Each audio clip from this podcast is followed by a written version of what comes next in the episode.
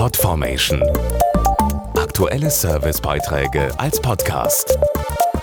Regelmäßige Infos und Tipps aus den Bereichen Lifestyle und Buntes. Weihnachten rückt immer näher und das bedeutet für viele nicht nur eine Feier, sondern oft gleich zwei. Einmal zu Hause im Kreise der Familie, aber vorher auch im Kreise der Kolleginnen und Kollegen. Betriebliche Weihnachtsfeiern gehören bei den meisten Firmen zum guten Ton.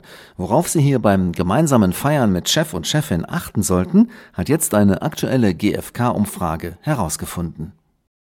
Weihnachten im Büro. Eine repräsentative Studie des Rewe Lieferservices wollte wissen, was die Tabus sind beim besinnlichen Glühwein mit dem Chef. Andreas Wegner hat die Ergebnisse. Etwa die Hälfte der Befragten sagt, sich auf Firmenkosten zu betrinken geht gar nicht.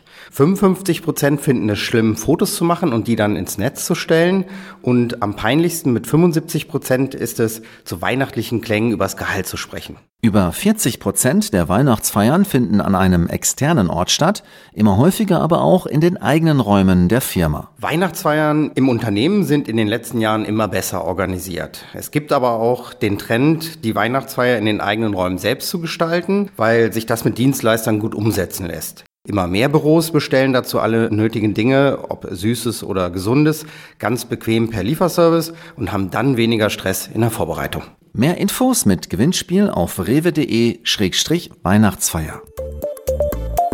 Podformation.de Aktuelle Servicebeiträge als Podcast.